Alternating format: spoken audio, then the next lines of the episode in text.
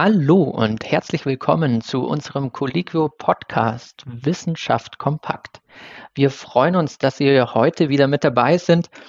Diese Woche haben wir uns für folgende Themen entschieden. Zwei Studien zu Ivermectin, neue Daten zur Wirksamkeit bei Covid-19 und wie ein Fadenwurm Studienergebnisse verfälschen kann. Und forensische Entomologie, Maden als Mordermittler. Mit dabei sind Marc Fröhling und Linda Fischer. Mein Name ist Sebastian Schmidt. Wir gehören zu Colliquio, Deutschlands größtem Portal für Ärztinnen und Ärzte.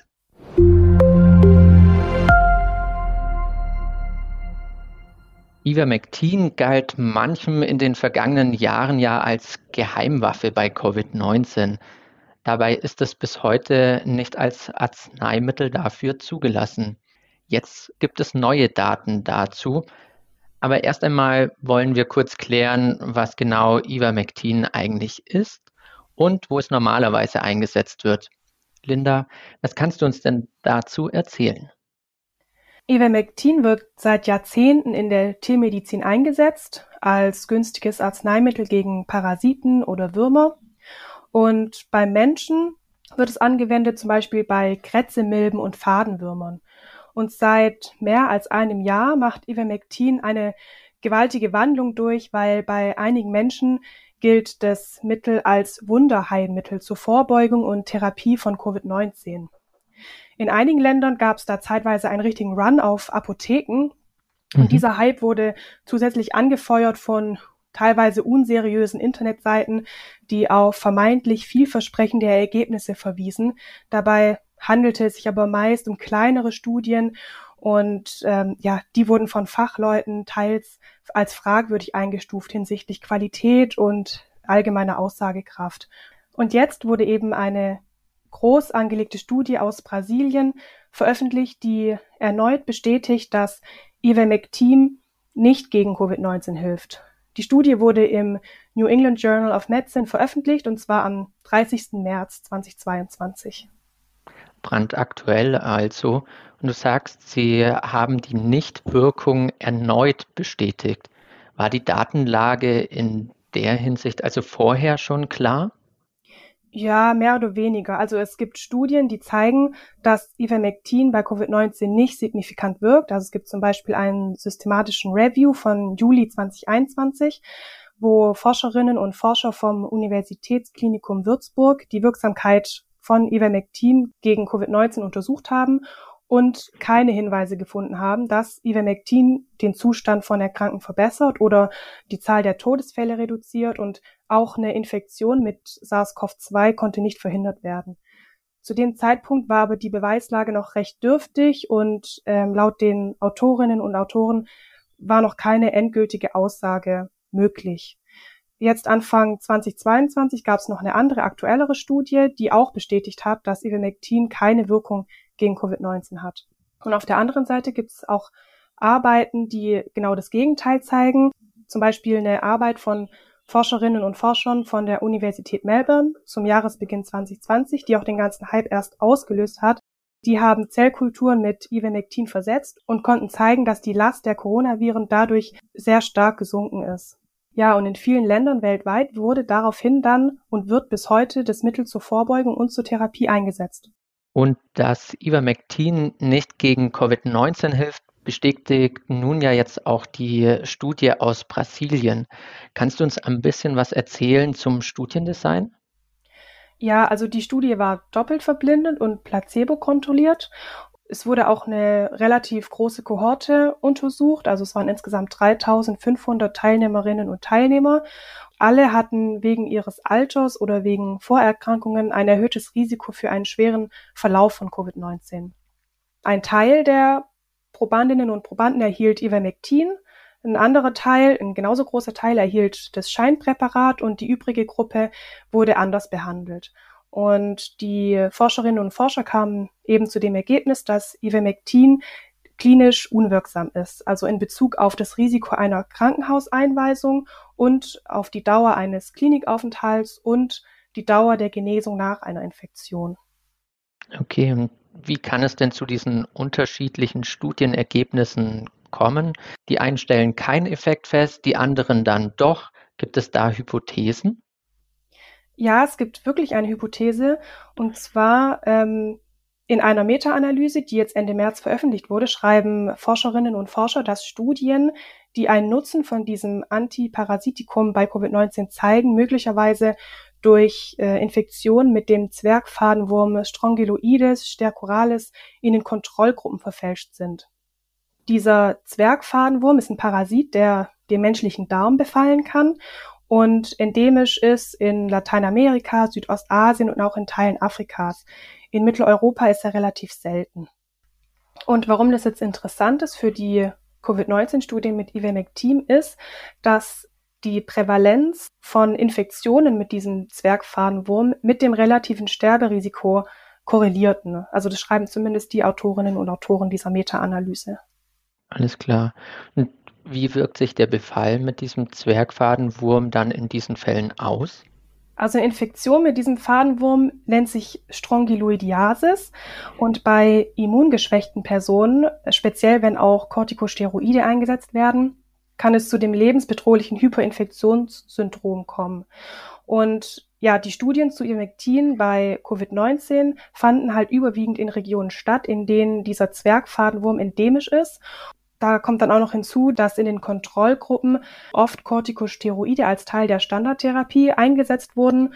Ja, ein dritter Punkt ist auch noch, dass normalerweise so eine Infektion mit diesem Zwergfadenwurm mit Ivermectin behandelt wird, was aber in Kontrollgruppen bei Ivermectin-Studien ja ausgeschlossen ist. Also es wird letztendlich ein Studiendesign geschaffen, das die Kontrollgruppe systematisch einem erhöhten Sterberisiko aussetzt Deshalb werden eben künstliche Ergebnisse zur Sterblichkeit erzeugt, die es so aussehen lassen, als ob Ivermectin zur Behandlung von Covid-19 geeignet ist. Der Infektionsimmunologe Leif Erik Sander von der Berliner Charité reagierte ja dann recht kurzfristig nach dem Bekanntwerden der Studie mit den Worten, damit sollte dieses Thema mal abgehakt sein. Wie stehen denn WHO, RKI oder EMA zu der Wirkung des Medikaments? Ja, also bis heute sprechen sich WHO, RKI und EMA gegen den Einsatz des Medikaments in der Pandemie aus, zumal es bei falscher Dosierung auch hochgiftig sein kann. Ja, was auch noch interessant ist, der Hersteller MSD in Österreich hat schon im November von der eigenmächtigen Einnahme abgeraten, weil es eben laut des Herstellers keine aussagekräftige Evidenz für die Anwendung von Ivermectin bei SARS-CoV-2 gibt. Da herrscht also Einigkeit. Super, vielen Dank dir. Marc, heute geht es bei dir um kleine Krabbeltiere, die Großes bewirken können. Und zwar, wenn sie dabei helfen, einen Mordfall aufzuklären. Wie muss man sich das denn genau vorstellen? Ja, bei mir geht's heute nämlich um die forensische Entomologie. Das ist der Bereich der Forensik, bei dem die Insektenkunde zur Aufklärung von Mordfällen eingesetzt werden kann. Also ganz heruntergebrochen hat man sich das folgendermaßen vorzustellen. Auf einem leblosen Körper siedeln sich in einer bestimmten zeitlichen Abfolge verschiedene Insekten an.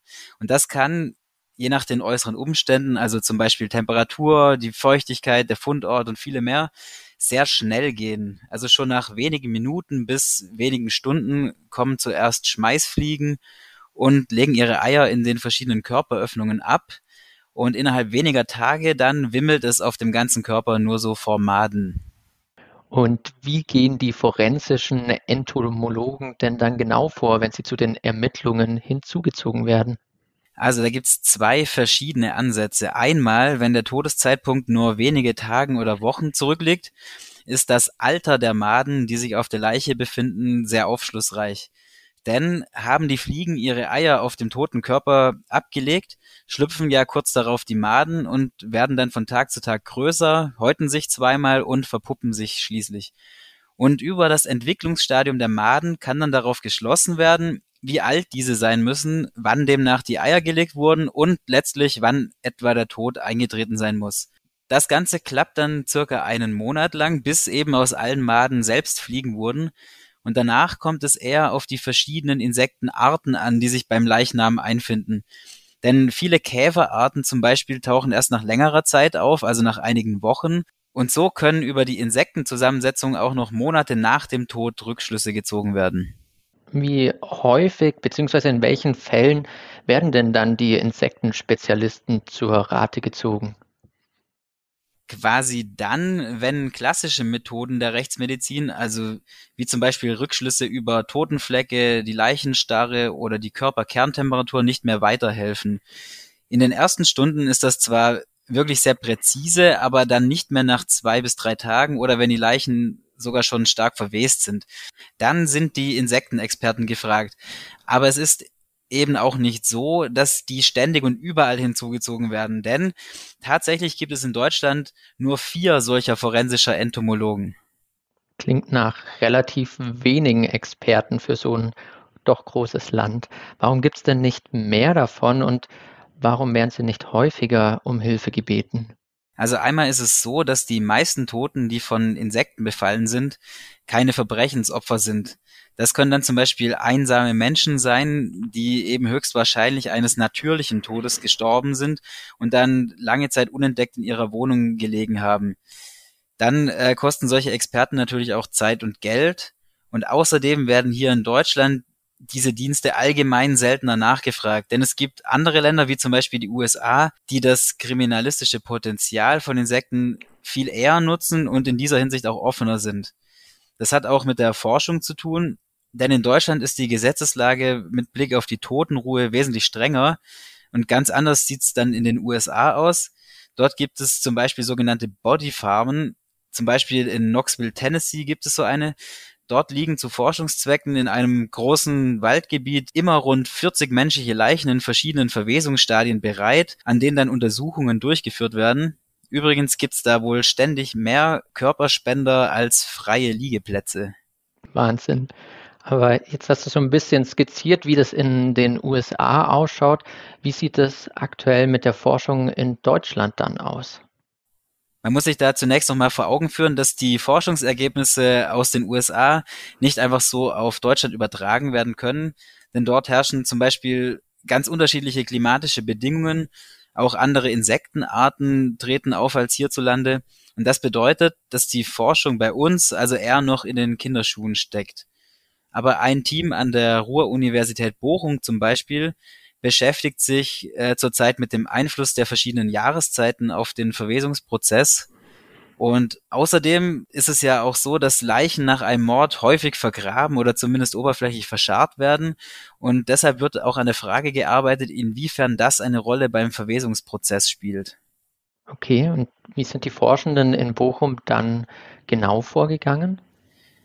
Also das Team hat für seine Arbeit äh, Schafskadaver in spezielle Beobachtungsgräber gebettet. Und was man zur Forschung kurz zusammengefasst sagen kann, an den vergrabenen Kadavern wurden andere Insektenarten gefunden als an der Oberfläche. Außerdem waren in der Tiefe weniger Insekten anzutreffen.